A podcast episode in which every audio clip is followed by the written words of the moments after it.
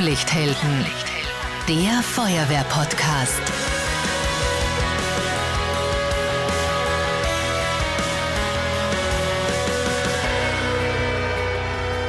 Diese Folge wird präsentiert von Intrax, dem innovativsten Feuerwehrschlauch von Haberkorn.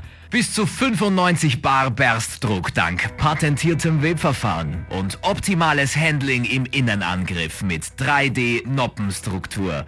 Alle Infos bei eurem Feuerwehrfachhandel und online unter www.a-haberkorn.com. Servus, hallo und herzlich willkommen beim Feuerwehr-Podcast Blaulichthelden. Heute geht es um einen Supermarktbrand. Beim Eintreffen der Feuerwehr war die gesamte Filiale bereits in Vollbrand. Der Feuerschein war schon während der Anfahrt weit zu sehen. Mitte Jänner 2024, kurz vor Mitternacht, minus 10 Grad Außentemperatur. Da brennt eine Supermarktfiliale komplett aus. Das gesamte Sortiment vernichtet. Es ist ein Supermarkt mit diesem markanten gelb-roten Logo. In Breitenfurt bei Wien im Bezirk Mödling. Wir schauen uns diesen Einsatz heute im Detail an. Aus Sicht des Einsatzleiters, aber auch aus der Perspektive eines Atemschutzgeräteträgers. Und wir schauen auf diesen Einsatzort praktisch auch von oben drauf, aus Sicht des Drehleiterkorps. Ich bin Marcel Kilic und ich spreche heute mit Oberbrandrat Michael Bruckmüller. Er ist der Bezirksfeuerwehrkommandant in Mödling und er ist auch Kommandant der Freiwilligen Feuerwehr Breitenfurt, damit Einsatzleiter. Dankeschön für die Gastfreundschaft bei dir im Haus, Michi. Ja, servus, freut mich sehr, dass du den Weg zu uns gefunden hast. In den schönen Wienerwald, in das schöne Breitenfurt. Ja, sehr gerne. Und du hast zwei Kameraden mitgebracht. Oberfeuerwehrmann Niklas Heiblig, Atemschutzgeräteträger im ersten Tanklöschfahrzeug. Schön, dass du da bist. Ja, danke.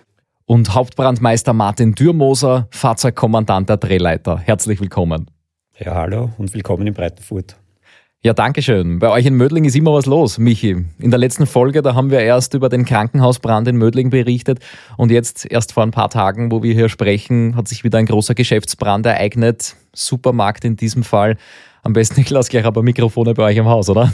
Also der Bezirk Mödling ist zwar, das wissen wir ja nicht, der größte, aber aufgrund der Bebauungsdichte oder der Einwohnerdichte des Verkehrsnetzes, der Industrie, also spielt sich bei uns wirklich jeden Tag irgendwo was Größeres ab, kann man fast sagen. Ja. Mhm. Was war das Besondere bei diesem Einsatz? Naja, ich möchte jetzt mal von vorn beginnen. Ich war zu Hause, logischerweise um diese Uhrzeit, 23.57 Uhr. Ich muss dazu sagen, ich bin gerade am WC gewesen, wirklich, ist kein Schmäh jetzt. Und wie ich vom WC wieder Richtung Bett taumel, ist das Pipsel gegangen im Haus. Und der erste Gedanke war so aufgrund der Witterung und Verhältnisse, naja, wahrscheinlich Fahrzeugbergung oder irgend so, pfff, freut mich jetzt gar nicht bei dem Wetter, aber ja. Und dann habe ich schon die Sirenen gehört im Hintergrund. Und dann dachte ui, okay, vielleicht Verkehrsunfall mit Menschenrettung oder so. Und dann, wie ich die Textnachricht dann äh, gelesen habe am Handy, okay, Brand B3, Gewerbebetrieb, Bilder, Flammen sind sichtbar. Ja. Mhm. Und sagen wir so, okay, schauen wir mal. Und habe ich auch dran gedacht eigentlich, weil wir schon die Jahre davor immer wieder so Brände gehabt haben äh, bei diesem Supermarkt, halt im Freien hauptsächlich, ja okay, wird wahrscheinlich wieder irgend so ein Kasperl, ich sag's wie es ist, irgend so, so ein Lieferantenwagel anzünden haben oder so ein Altpapierwagel. Und haben wir dann trotzdem relativ schnell umgezogen. Äh, mein Sohn hat mir noch den Helm gebracht, weil den hat er natürlich irgendwo im Zimmer liegen. Der ist auch aufgestanden mit sechs Jahren. Ne? ja, ich bin dann zum Auto und ich habe natürlich den, den, den, Vorteil, dass ich als Bezirkskommandant das Dienstfahrzeug zu Hause stehen gehabt habe und bin dann mit Dienstfahrzeug an die Einsatzstelle gefahren. Und wir dann so Richtung äh, Osten gefahren bin, also wir sind ja da westseitig in Breitenfurt und dann Richtung Osten runter, habe ich so in der ersten Kurve wirklich schon den Himmel so komplett orange erleuchtet gesehen. Ich denke mir, das könnte aber wirklich mehr sein. Und wie ich dann also kurz davor war und dann eingebogen bilden am, am, am Parkplatz, also das Dach, also ich habe die ganze Bilderfiliale wirklich komplett in Vollbrand gestanden. Mhm, mhm. Also da gibt es Videos und äh, Bilder, die wir auch verlinken unter blaulichthelden.at slash Folge minus 54. Also es ist wirklich das gesamte Dach äh, im Vollbrand, das ist wirklich lichterloh, wie ja, man sich vorstellt. Ja. Aber Alarmierung, das war jetzt deine Perspektive der Alarmierung. Die eigentliche Alarmierung äh, ist ja auch über Umwege erfolgt, Martin.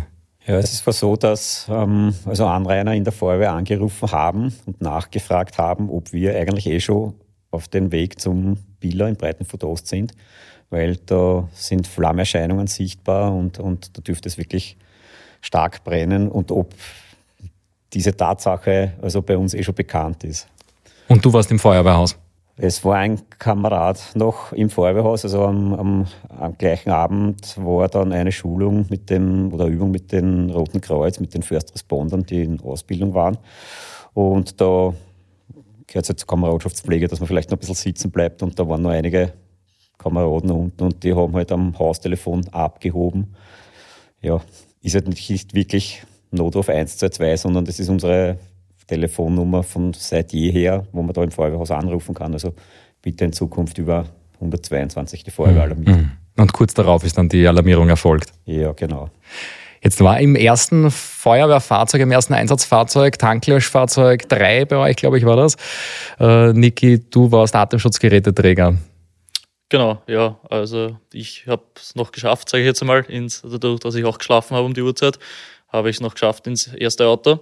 Und ja, eher normal ausgerückt und auch von anderen Kameraden schon gehört auf der Anfahrt, ähm, dass sie schon den Lichterschein gesehen haben. Und ähm, ja, es war dann auch sofort klar, wie wir dann auf das, äh, auf das Gewerbegebiet quasi zugefahren sind, dass eh, wie gesagt, schon der Bild in Vollband gestanden ist. Und äh, meine erste, äh, mein erster Eindruck war eigentlich, dass das einerseits einer, sicher einer der größten und gewaltigsten Feuer war, wo ich jetzt auf den Einsätzen war. Und es war aber für mich auch eigentlich klar, dass es jetzt nicht so tragisch ist, weil sich eben um die Uhrzeit halt ähm, das, das fast auszuschließen war, dass da Personen drinnen war und da wir auch rundherum viel Platz haben, dass es nicht so schnell übergreifen kann jetzt. Und so vom Atemschutz her ähm, das, das Auto war voll besetzt, deshalb wir hatten noch die Möglichkeit, dass die anderen Kameraden gleich die uns die Schläuche alle herrichten für den Angriff und wir sind auch ähm, Richtung Haupteingang gegangen und wollten halt schauen, wie weit wir halt in das Gebäude kommen. Mir war aber klar, dass das natürlich nicht dass wir da nicht weit reinkommen, weil das halt schon bereits im Vollbrand war. Mhm. Wir sind dann, wie gesagt, die ersten paar Meter ähm, sind wir dann in das Gebäude eingetreten und haben halt begonnen mit den Löschmaßnahmen. Und äh, es haben, sind dann immer mehr Kameraden gekommen mit weiteren ähm, Löschleitungen und auch die, die Nachbarfeuerwehr da schon da. Und so sind wir eigentlich relativ gut reinkommen. Und wir haben dann aber nach den ersten paar Meter haben wir dann eigentlich abgebrochen, weil wir schon gemerkt haben, über uns, da kommen die, die, das Holz quasi runter und die Blechverkleidung und haben uns dann eigentlich zurückgezogen und haben eigentlich dann nur noch von außen bekämpft. Mhm, mhm. Wie ist das mit der Hitze oder mit der Wärmestrahlung, wenn man da hinkommt? Also die Fotos, ich kann jedem empfehlen, schaut euch die Fotos an dazu, wenn man da als erstes Fahrzeug hinkommt. Äh, wie fühlt sich das an? Ja, also es ist schon. Also allein wenn man vom Auto aussteigt, ähm, spürt man gleich einmal die Hitze, die Brandintensität, auch am Boden, obwohl da ist plötzlich August im Jänner. Genau. Wo es, ja, und auch wenn man, wenn man reingeht, man, man ist ja eigentlich gut geschützt vor der Wärme auch durch die Einsatzbekleidung, aber man spürt recht deutlich, dass es da schon um einige, also dass es recht eine Hitze ist. Ne? Mhm, mhm. Und so von der Löschleitung her direkt vom Tanklöschfahrzeug weg oder wo war die Wasserentnahmestelle zu dem Zeitpunkt? Genau, also wir haben weggearbeitet vom Tanklöschfahrzeug mit äh, 2B und einem Verteiler und dann gleich mit drei Röhren, drei C-Röhren. Und ja, wie das aufgebaut war, es ist dann eher ein, ein Fahrzeug nach dem anderen schon eintroffen und die haben gleich die Zubringleitung gelegt zu den Hydranten und ja, so haben wir halt gearbeitet. Mhm. Michi, wie ist die Vorgehensweise bei so einem großen Brand, wenn man da hinkommt und ja, wo, wo beginnt man da? Was ist die Strategie oder, oder was ist die Taktik in deinem Fall als Einsatzleiter, wenn du da hinkommst? Also man, man muss dazu sagen, dass ja das quasi ein Schulbeispiel ist, ja, also ein, eine freistehende Verkaufslokal in dem Fall oder Halle. Und man muss auch dazu sagen, dass wir eigentlich vor ein paar Monaten im Zuge einer Chargenschule oder Taktikfortbildung diese Biller als, als Brandobjekt herangezogen haben. Ja. Und das ist halt dann jetzt wirklich eingetreten. Ähm, na, aber ganz wesentlich ist natürlich das gewesen, oder den Vorteil, den ich gehabt habe, dass ich jetzt natürlich ein paar Minuten, zwei Minuten in etwa vorher dort war und bei uns hat das auch so, eingef hat das so Einzug gehalten oder das haben wir so eingeführt, dass jedes Fahrzeug, wenn es ausrückt, die Ausrückemeldung auch per Funk macht, quasi als, als Blindabsatz, also quasi dank drei Breitenfurt ausgerückt. Und das habe ich am Funk alles schon mitgehört. Ähm, das erste, also die Polizei war auch schon da, wie ich gekommen bin. Also die haben die, die Hauptstimme schon reingelotst dort quasi auf dem Parkplatz. Aber das erste ist natürlich einmal das Szenario. Also du kommst dorthin, siehst einmal, puh, steht komplett im Vollbrand. Und dann weißt natürlich, äh, so wie es der Niki schon gesagt hat, okay, ist eine Biller-Filiale, die ist wahrscheinlich versichert. Ja, ähm, es ist jetzt kein Personenschaden, da irgendwo davon auszugehen, dass da jetzt Menschenleben in Gefahr sind. Die Umgebung ist natürlich ein Thema, das heißt, äh, erster Schritt quasi aufs Objekt zu und einmal grob rundherum. Dann gibt es den netten Spruch, wer das Objekt nicht hat umrundet, der hat schlecht erkundet. Das kann man sich vielleicht merken. Ähm, ja, und dann war eigentlich schon die Überlegung, okay, wo platziere ich meine Drehleitern? Ähm, wo setze ich meine Verteiler, um dann in weiterer Folge die C-Rohre für den Angriff wegzunehmen? Und habe dann die Fahrzeuge, das erste eintreffende Fahrzeug, wo der Nick eben drauf war, eingewiesen und habe das eigentlich schon an der Flammenfront vorbeigezogen, damit ich für die nachrückenden Fahrzeuge auf diesem Parkplatz noch einen Platz habe. Und ganz wesentlich ist natürlich dann die Positionierung von der Drehleiter. Oft stellst du ja viel schon äh, zu mit den eigenen Fahrzeugen, dass die Drehleiter dann gar nicht mehr in Stellung bringst. Ähm, wir haben natürlich das Glück, dass wir eine Drehleiter in Breitenfurt haben und somit war die als zweites oder drittes Fahrzeug, drittes Fahrzeug war die dann schon da. Und ja, haben wir sofort super platzieren können. Gott sei Dank gut ausgebildete Leute auf der Drehleiter auch gehabt. Ja, und dann kommt natürlich irgendwann so ins Gedächtnis, okay, also eigentlich schon von Start weg. Ich rechne damit, dass wir in etwa so 30 Leute sein werden, ja, um diese Uhrzeit. Aber trotzdem ist dann das Thema Wasserversorgung natürlich gekommen. Da brauchst du auch wieder Leute, das bindet, bindet Ressourcen. Und habe dann äh, unseren Unterabschnitt den Alarm auslösen lassen. Und da sind dann die Feuerwehren Lab im Walde, Berchtesdorf und Kaltenleut geben noch dazukommen. Berchtesdorf mit einer zusätzlichen Drehleiter, was auch der Plan war. Und weil natürlich die Wasserversorgung ein Thema war, ist, und ich weiß das zufällig, also zufällig weiß ich es nicht, aber ich weiß das, weil wir gerade in Planung haben, auch gleich in der, in der Nähe des Brandobjektes eine neue Bilderfiliale und da gibt es auch schon ein Brandschutzkonzept dazu. Und somit haben wir gewusst, äh, habe ich gewusst, wo die Hydranten stehen und was die für Literleistungen haben. Und da habe ich mal gedacht, okay, das ist sicher kein Fehler, noch ein Großtankfahrzeug dazu zu holen, um einfach einen dementsprechenden Wasserpuffer zu haben. Mhm. Die Feuerwehr Lab im Walde hat sich übrigens bei Instagram äh, über Blaulichthelden bedankt und sagt vielen Dank für die gute Zusammenarbeit. Äh, ja, also es ist generell so, wir haben überhaupt so also im Unterabschnitt, aber auch im ganzen Abschnitt und ich traue mich sogar zu sagen, weil ich es eben weiß, im ganzen Bezirk wirklich eine sehr gute Zusammenarbeit mit alle Feuerwehren gemeinsam. Da mhm. geht nichts drüber und im Einsatz sowieso. Das, mhm. das passt, ja. Du hast erwähnt, äh, Drehleiter war das dritte Fahrzeug mit sehr gut ausgebildeten äh, Kameraden, Martin. Da bist du wahrscheinlich mit gemeint. Äh, was war die Aufgabe äh, der Drehleiter? Wenn da schon so eine Brandintensität am Dach stattfindet, welche Möglichkeiten habe ich da mit der Drehleiter? Ja, also da sind die Möglichkeiten oder die Möglichkeit über die Drehleiter den Außenangriff vorzunehmen ja schon top, weil man kann über die Kante des Vordaches also drüber fahren und oben wird das ähm, Gebäude quer zur ähm, Achse über ein Lichtband getrennt. Also man kann sich das vorstellen, das ist eine Fixverglasung mit einer Länge von 40 Metern und ungefähr zwei Meter hoch. Also die Gäser waren schon alle gesprungen. Und über ein Hubrettungsfahrzeug kann man dort halt im Außenangriff doch optimal, halt mit Sicherheitsabstand, aber trotzdem sehr gut vorgehen. Mhm. Ja. Und es war von der Brandintensität eigentlich so, also ich hätte so etwas Vergleichbares noch nicht gesehen, wie wenn man in einen, riesengroß, also in einen riesengroßen Ofen hineinsieht. Ja. Also wir kennen den Biller ja alle, weil wir dort einkaufen und ist fixer Bestandteil in Brandfurt.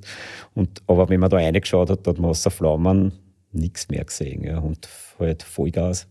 Parallel dazu waren dann noch dieser Behälter zerknallt, der ständige Permanente zu bemerken. Also vermutlich ist es ähm, durch Spraydosen aus der Putzmittelabteilung oder aus der Hygieneabteilung also zu bemerken gewesen. Und ja, das war halt, das waren die ersten Eindrücke. Mhm. Also, eine Frage über Instagram ist dazu auch äh, gekommen von Peter von der Freiwilligen Feuerwehr Grafendorf.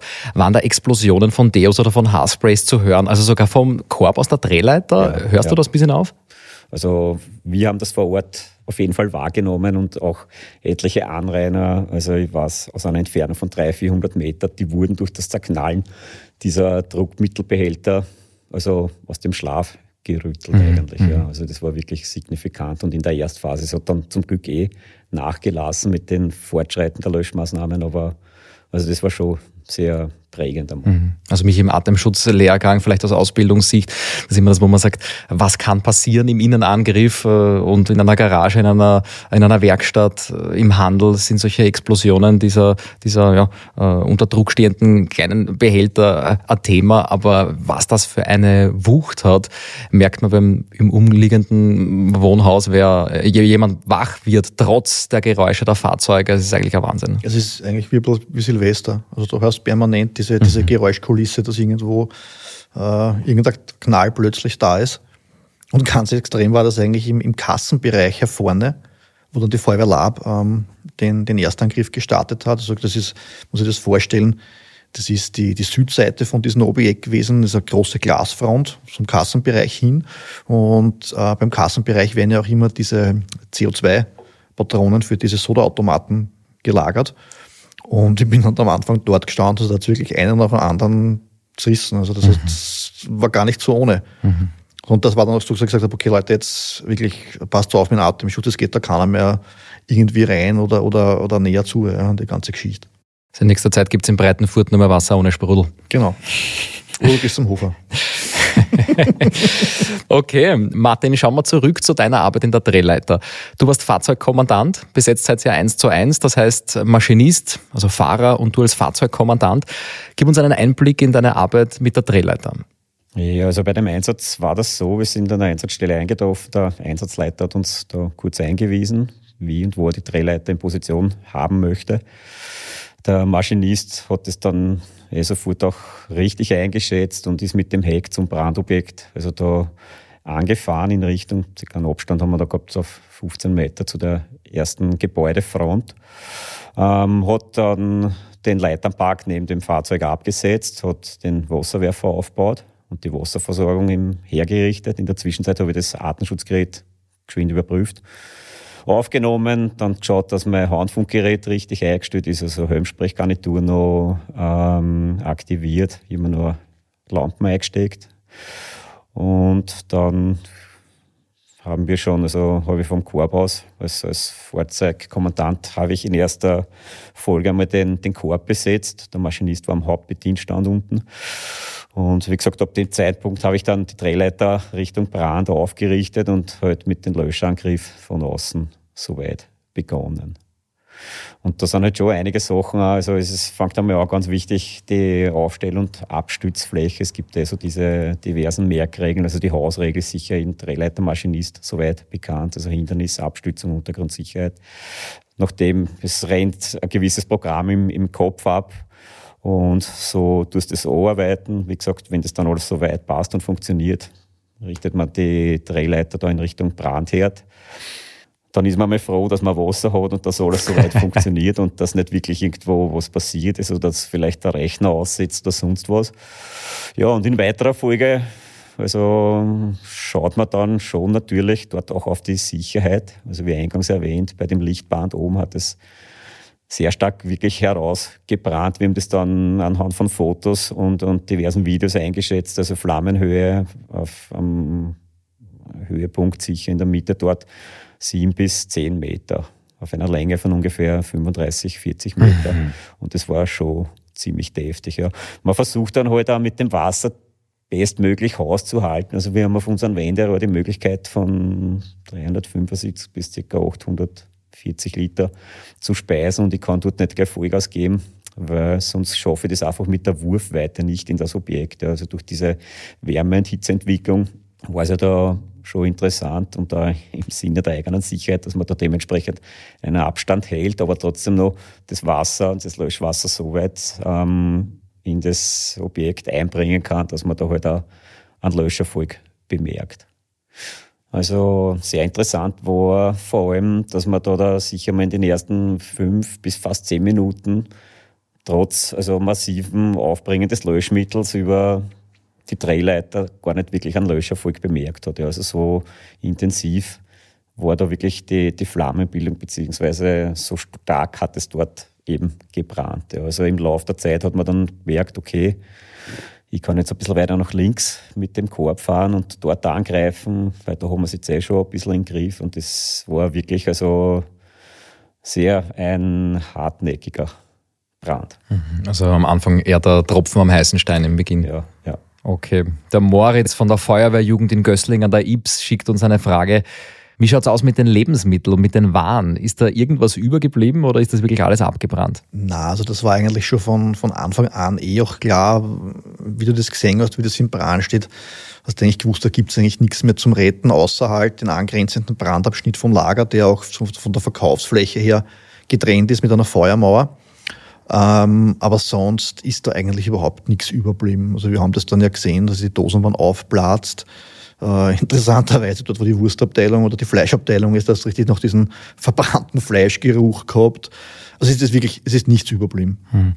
Wie schaut's aus mit Gebäuden im Umkreis? Der Christoph von der Freiwilligen Feuerwehr Dietach fragt, ist ein übergreifender Flammen auf andere Gebäude ein Thema gewesen? Die Filiale war ja sehr neu, äh, ist renoviert worden vor sechs oder sieben Jahren, aber Genau. die Umgebung?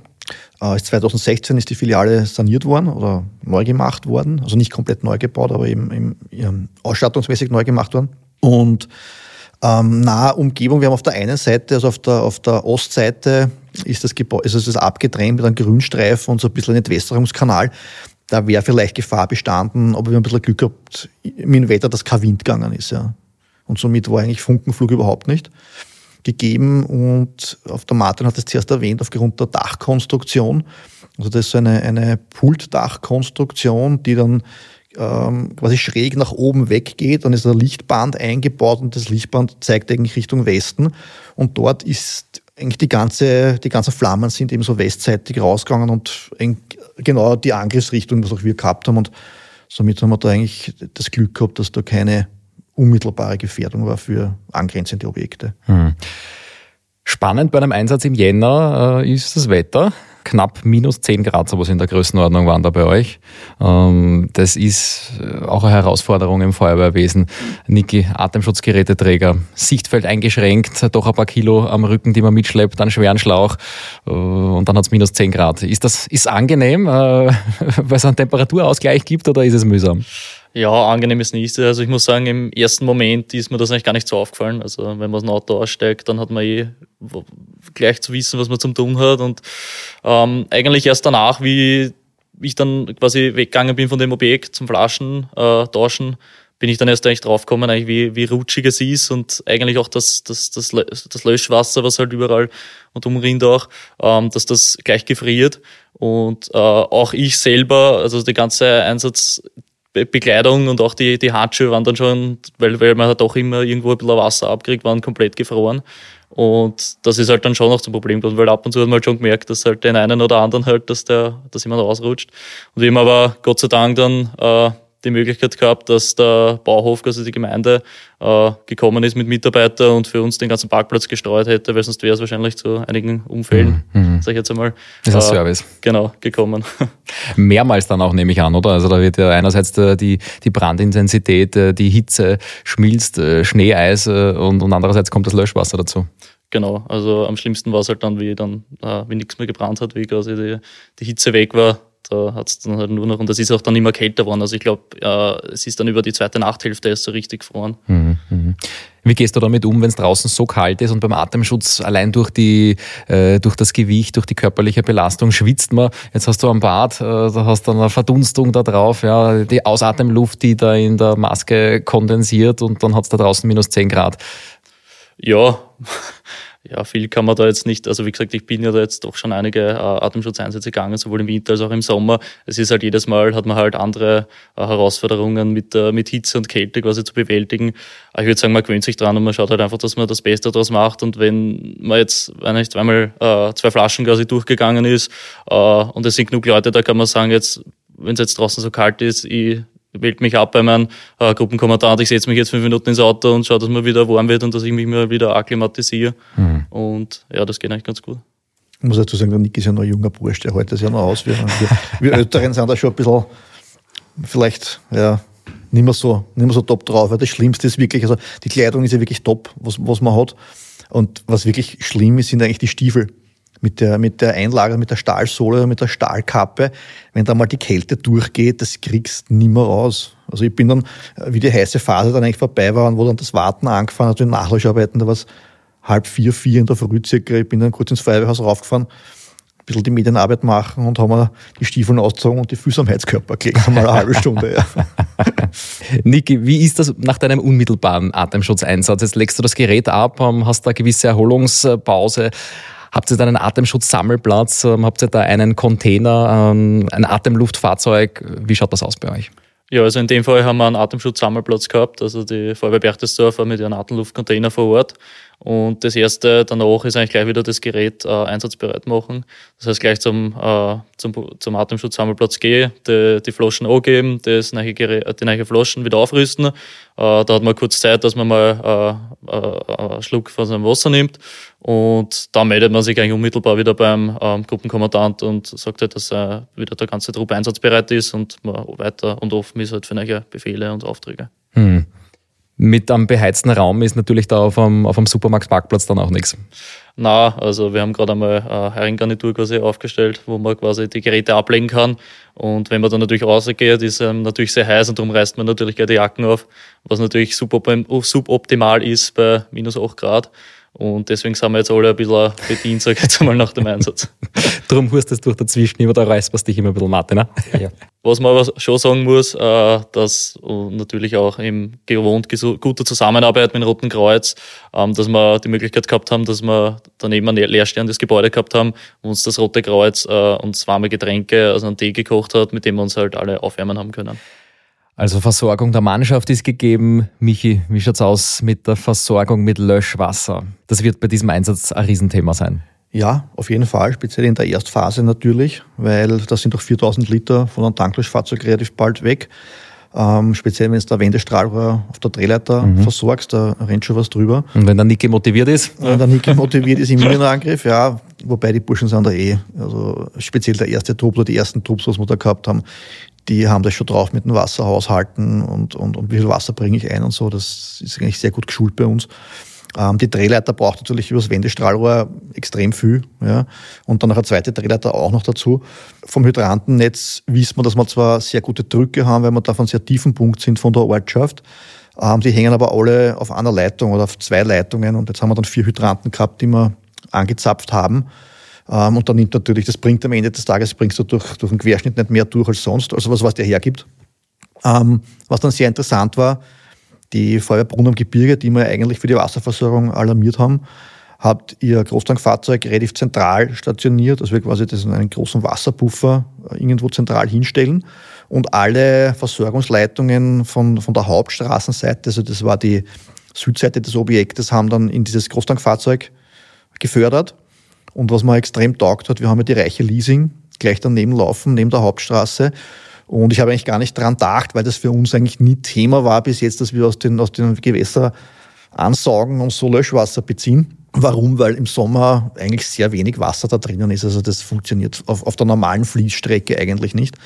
Aber die Feuerwehr Brunn im Gebirge hat das super erkannt. Okay, da ist ein bisschen eine tiefere Stelle. Die haben dann noch zwei Steine rausgearbeitet, rausgearbeitet und haben dann so gute 50 Zentimeter Tiefe zur Verfügung gehabt und haben dann äh, über Tanklöschfahrzeug angesaugt und haben so sicherlich gute ich sage einmal 900 bis 1000 Liter pro mhm. Minute Löschwasser entnehmen können. Mhm. Also die Leasing, du sagst die reiche Leasing, das klingt, als wäre das ein Zuläufer vom Amazonas. Äh, in Wirklichkeit kennt man die Leasing als Leasingbach, also da braucht man schon ein bisschen eine ja, Tiefe genau. auch dann, damit man die Pumpe reiche, reinstellen kann. Die reiche Leasing und die dürre Leasing. Die dürre Leasing ist in, in der Nachbarschaft in kalten Leut gegeben und uns ist die reiche Leasing, hat aber gleich wenig Füllwasser sozusagen. Ähm, das Thema Brandursache kommt immer wieder auf. Manuel von der Freiwilligen Feuerwehr Weiher möchte das wissen oder der Florian von der Freiwilligen Feuerwehr Perchtholzdorf. Ähm, gehen wir vielleicht einen Schritt zurück, damit die Brandursachenermittler überhaupt hineingehen können, äh, müssen Statiker mal das Gebäude prüfen. Das ist korrekt, ja. Ähm, wobei, da sind wir dann, komme ich dann nachher noch dazu, umgangen, dass wir keinen Statiker gebraucht haben. Ähm, es war natürlich so, dass das bei so einem Objekt, wo wahrscheinlich auch äh, die Versicherungen dann am Ende des Tages was zu mitreden haben, wenn es um die Summen geht, die da ähm, zerstört worden sind. Und das ist uns auch klar gewesen, dass wir da beim Vorgehen schon darauf aufpassen, dass wir so wenig wie möglich äh, zerstören oder umräumen oder was auch immer. Und das war auch die Polizei von Anfang an da und dann haben wir ein sehr gutes Einvernehmen gehabt. Und wir haben das immer abgesprochen, was wir jetzt für Schritte setzen. Und natürlich die Aussage war, ihr müsst das machen, damit Brand aus ist am Ende des Tages. Aber schaut halt, dass man so wenig wie möglich eben dort, dort an Spuren, an möglichen Spuren zerstören.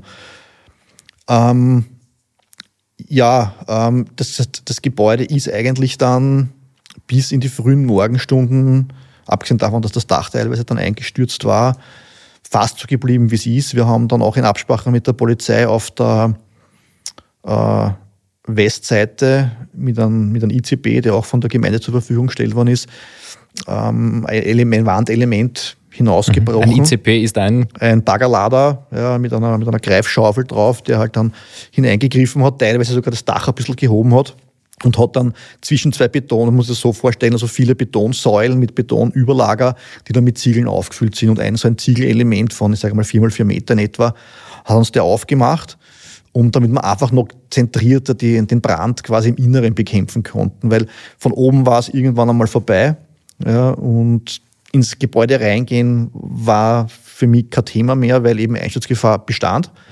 Und, aber irgendwie muss das Wasser da reinbringen, weil die ganzen Waren da drinnen, das brennt ja noch, die Glutnester zum Teil. Und da haben wir eben ein Element rausgebrochen und haben dann da noch ähm, mit zwei C-Rohre dann quasi nachlöschen können. Mhm. Ja, und Brandursache ist natürlich Gegenstand von Ermittlungen noch. Ich weiß nicht, ob schon abgeschlossen ist oder nicht, aber man hat dann am Ende des Tages natürlich vermutet, irgendwie einen technischen Defekt, vermutlich auf irgendein Kühlaggregat oder so. Mhm. Wir haben noch eine Frage bekommen vom Christoph von der Freiwilligen Feuerwehr Maria Enzersdorf. Ähm, und das, er möchte mehr über deine Arbeit als Einsatzleiter wissen, vor allem beim, beim Eintreffen. Und du bist ja auch Offizier bei der Berufsfeuerwehr in Wien.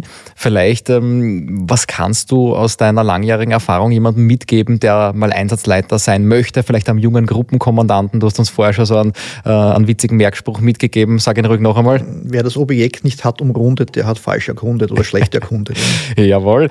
Gibt es da noch andere Merkmale? Merksätze oder, oder, oder Dinge aus deinem Erfahrungsschatz, wo du sagst, das hast du vielleicht erst über die Jahre gelernt, das lernt man in der Grundausbildung noch nicht? Naja, man darf sich als Einsatzleiter vielleicht nicht so sehr auf irgendwas punktuell konzentrieren und sich von den Ereignissen jetzt schocken lassen. Ähm, die Flammen sind da, aber für einen Einsatzleiter ist oft der Background eigentlich viel wichtiger. Ja. Ähm, das heißt, wirklich die, die, die Aufträge an die Gruppenkommandanten der einzelnen Fahrzeuge verteilen, diesen Regelkreis der Taktik, dass man eben die Lage beurteilt, dann einen Entschluss fasst, einen Befehl gibt und das Ganze dann immer wieder kontrolliert. Ähm, und wenn es das äh, Intus hast oder wenn es das befolgst, dann funktioniert das eigentlich gut. Und dann ist natürlich immer so diese, diese, diese GAMS-Regel das Thema. Ja, das gibt's jetzt nicht nur beim Schadstoff, das kann ich immer anwenden. Ja, also Gefahr erkennen, absperren, absichern, Menschenrettung, Spezialkräfte. Das sind so diese, diese, diese Skills, die hast, ja. Und das genauso war es auch. Ja. Also Gefahr erkennen, ja, Menschenrettung war nicht notwendig. Spezialkräfte waren halt die Ergänzungskräfte in dem Fall. Und so kommt das Ganze dann ins Laufen und kriegt dann natürlich dann eine gewisse Eigendynamik. Mhm. Das ist dann oft vielleicht schwieriger, diese Eigendynamik wieder einzubremsen und einzufangen und zu sagen, pass auf, das machen wir jetzt eher nicht und, und, und da brauchen wir vielleicht ein bisschen mehr und schaut mal dann bitte noch da und so läuft es dann. Ja. Mhm. Das kann sich im Einsatzverlauf dann auch verändern, die Strategie, die man dann wieder anpasst? Natürlich, mhm. natürlich, ja. Ähm, es war natürlich ein ganz anderes Szenario als ein Zimmerbrand. Ja. Lüftung zum Beispiel ist bei einem Zimmerbrand ganz wesentlich. Ein Hochleistungslüfter irgendwo in Betrieb nehmen, um die Rauchgase relativ rasch rauszubringen. Und um auch so ja, Personengefährdung vielleicht zu reduzieren, das war da gar nicht notwendig. Mhm. Ja. Also das Szenario auch schon so weit fortgeschritten war. Mhm. Das Thema Nachlöscharbeiten, war das mit dem, äh, mit dem Bagger dann erledigt? Wie lange zieht sich das in die Morgenstunden hinein dann? Ja, also das zieht sich schon immens. Ja. Also man muss aber schauen, wo man am besten ansetzt. Dann natürlich auch auf die Sicherheit schauen. Es müssen zwei vielleicht drei Rohre bereitstehen, besetzt sein. Die Wasserversorgung muss nach wie vor passen. Ja, vielleicht braucht man einen Notenschutz, kommt zu einer Durchzündung oder flackert noch mal irgendwo was auf. Also man kann nicht einfach mit den Bargätzen da drauf losfahren, sondern das soll schon in Absprache vor allem mit der Einsatzleitung passieren. Und der, der Bagger war ja relativ gleich da, weil die, der Bauhof der Marktgemeinde relativ gleich daneben ist. Ähm, viel schwieriger war ja dann, um wirklich Brand ausgeben zu können, diese ganzen Glutnester ab, ablöschen. Und die größte, also das war echt interessant, wir haben ja da wirklich schon Mengen an Löschwasser äh, reinbracht in das Objekt. Und das ist eine Holzdachkonstruktion mit riesen starken Leimbindern, ebenso über 20 Meter oder was das Objekt breit ist, gespannt. Und in diese Knotenpunkte, wo halt der Leimbinder dann mit der, mit den, mit der Dachkonstruktion verbunden ist, die haben immer wieder aufgeflackert und aufgebrannt. Ja. Also das war ziemlich mühsam. Und da war halt klar, und das in der Früh haben wir dann gleich, war Sicherheitsfirma, war auch relativ schnell da ähm, vom, vom, vom Konzern. Und da haben wir dann auch gleich den Kontakt herstellen können zur Konzernleitung oder zur Abteilung sozusagen, die dafür das zuständig ist. Und die sind dann auch vor Ort gekommen und da hat man dann das weitere Vorgehen eben dann abgesprochen. Hm. Michi, du hast das Versicherungsthema angesprochen und jetzt haben wir über die Brandursachenermittlung auch gesprochen. Wie ist das Vorgehen für dich als Einsatzleiter, damit du da, ich sage einmal, nichts kaputt machst, was man später vielleicht bei der Brandursachenermittlung noch benötigt. Mit wem musst du dich da absprechen? Auch woher kommt das Sonderequipment, ähm, wie zum Beispiel jetzt äh, Equipment zum Salzstreuen oder auch ein Bagger? Äh, wie nah ist die Telefonleitung da? Also in der Ortschaft selbst eigentlich sehr nah. Also wir haben schon in der Erstphase unseren Bürgermeister und Vizebürgermeister telefonisch informiert, dass eben äh, der Supermarkt brennt. Das ist auch natürlich für die Gemeinde relevant, wenn ein Lebensmittelversorger in der Gemeinde abbrennt. Ähm, und somit war mal der Draht relativ kurz, um, um Gerätschaften vom Bauhof zu bekommen, wie eben diesen Baggerlader, um da eben, wie besprochen, die, die Wand einzureißen. Was natürlich dann mehr Thema war, um wirklich eben, ich habe es ja erwähnt, Brand ausgeben zu können, die ganzen Glutnester abzulöschen. Und da ist dann darum gegangen, dass wir gesagt haben, okay, man braucht da irgendein größeres Gerät, also wirklich irgendein Abbruchbagger, der teilweise das Dach entfernt, um eben äh, hineinzukommen, um die Glutnester abzulöschen. Und das habe ich ja vorher schon gesagt, auf was ich noch zurückgreifen wollte, warum wir keinen Statiker am Ende des Tages braucht haben, weil eben das Dach überall, wo wir hin müssen, dann abgebrochen worden ist. Und da war das gute Einvernehmen auch da mit, mit der Konzernleitung oder mit dem Management, die eben vor Ort waren, wie ich schon gesagt habe, mit denen hat man dann abgesprochen, dass wir da eben größeres Gerät brauchen. Und die haben das dann eigentlich sehr rasch beauftragt und der Bagger ist dann ziemlich genau um die Mittagszeit äh, schon einsatzbereit Tag stand und hat begonnen, das Objekt einmal das Dach abzubrechen. Und auch das war dann schon, weil es war dann auch das LKA, das Landeskriminalamt, das Bundeskriminalamt da, ein Amtssachverständiger für Brandursachenermittlung und mit denen ist das alles genau abgestimmt worden, was wir jetzt machen. Und die hatten natürlich schon ähm, erste ähm, einen ersten Verdacht, wo das hätte ausbrechen oder wo das ausbrechen hat können oder was die Ursache ist. Und natürlich hat man dann diese Bereiche ganz besonders sensibel behandelt und hat nicht den, das Dachel dort einfliegen lassen, ja, sondern hat das dann eben weggehoben. Und so haben wir das dann eben auch alles gut nachlöschen können, weil die brennenden Träger sind dann nach der Reihe weggenommen worden. Und ja, somit haben wir das Löschwasser gezielt hingebracht, dass dann schlussendlich um 16 Uhr dann am nächsten Tag Brand ausgegeben hat werden können. Welche Learnings nehmt ihr mit?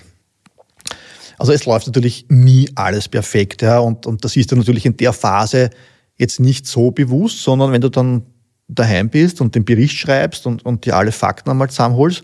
Und das Erste, was mir eigentlich aufgefallen ist, ich habe keine Einsatzleitung aufgebaut. Ich muss dazu sagen, ich bin das von meiner beruflichen Tätigkeit auch nicht gewohnt, dass wir zentral irgendwo eine Einsatzleitung aufbauen, wenn wir jetzt in einem, in einem, in einem Verbund unterwegs sind, erst wenn es größer wird natürlich. Und wir hätten sogar ein Einsatzleitfahrzeug vor Ort gehabt. Und da geht es jetzt gar nicht darum, äh, zu sagen, äh, dass es irgendwie so ein zentraler Knotenpunkt jetzt für die Einsatzleitung ist, sondern es geht einfach auch um die Doku des Einsatzes. Ich habe dann zwischenzeitlich einmal jemand durchgeschickt, sage, bitte schreibe mal auf, wie viele Leute von welcher Feuerwehr da sind, wie viele C-Rohre wir jetzt im Einsatz haben, grob, wie viele Schläuche wir verlegt haben. Ähm, aber das hätte natürlich alles zentral super eine Einsatzleitung äh, managen können und das Ganze dokumentieren. Ähm, oder auch solche Themen wie, ähm, ist dann ein Gruppenkommandant, du, Strom aus, ist schon. Sage ja, grundsätzlich drinnen das Objekt ist stromlos, aber wir dann Wien-Strom anfordern, die Wiener Netze, Störtrupp der Wiener Netze Strom, die dann auch das Objekt komplett weggeschalten haben. Gas haben wir gewusst, gibt keins. Aber das sind alles so, so Dinge am Ende des Tages, das wäre vernünftig gewesen, da was zu haben, einfach um am Ende des Tages ein Doku zu haben, was hat sich da alles getan, was hat sich da abgespült. Und das ist auch ganz wesentlich dann eigentlich auch für den Bericht, für die Berichterstellung. In Summe muss man natürlich dann am Ende des Tages sagen, dass es eigentlich trotzdem sehr gut gelaufen ist, der ganze Einsatz. Ähm, die Kameraden, Kameradinnen top motiviert. Ähm, das siehst du ja schon, wenn die aussteigen aus dem ersten Auto und eigentlich dafür brennen, da jetzt das Gelernte und das Material, was man zur Verfügung hat, da in den Einsatz zu bringen. Ähm, und das ist natürlich super, wenn man das sieht und natürlich am Ende des Tages mit den Kameraden und Kameradinnen gemeinsam von den Nachbarfeuerwehren, Lavi im Walde, Kalten geben, Berchtersdorf, Brunn im Gebirge, super Zusammenarbeit gearbeitet und da möchte ich mich auch gleich als Kommandant jetzt von Breitenfurt recht herzlich bedanken, dass das so top funktioniert hat und auch so kameradschaftlich abgelaufen ist. Michi Bruckmüller, Niki Heiblig und Martin Thürmoser, Dankeschön, dass ihr zu Gast wart, Männer, und ähm, alles Gute. Dankeschön. Danke. Danke. Danke. Ja, vielen Dank auch fürs Zuhören. Wenn ihr Themenwünsche habt, vielleicht eben auch mal einen Einsatz aus einer anderen Perspektive, wie heute aus Sicht der Atemschutztrupps oder von der Vogelperspektive aus Sicht der Drehleiter, schickt uns eure Themenvorschläge sehr gerne. Die Kontaktmöglichkeiten, die findet ihr in den Show Notes in der Podcast-Beschreibung. Wenn ihr Fragen einschicken wollt, das klappt am besten direkt über Instagram. Und ganz neu bei uns jetzt auch der Blaulichthelden WhatsApp-Kanal. Dort schicken wir euch die neuesten Episoden immer direkt auf euer Smartphone. Bitte auch die Glocke aktivieren, dann klappt auch die Alarmierung. Bis zum nächsten Mal beim Feuerwehr-Podcast Blaulichthelden. Ciao, Servus und gut Wehr.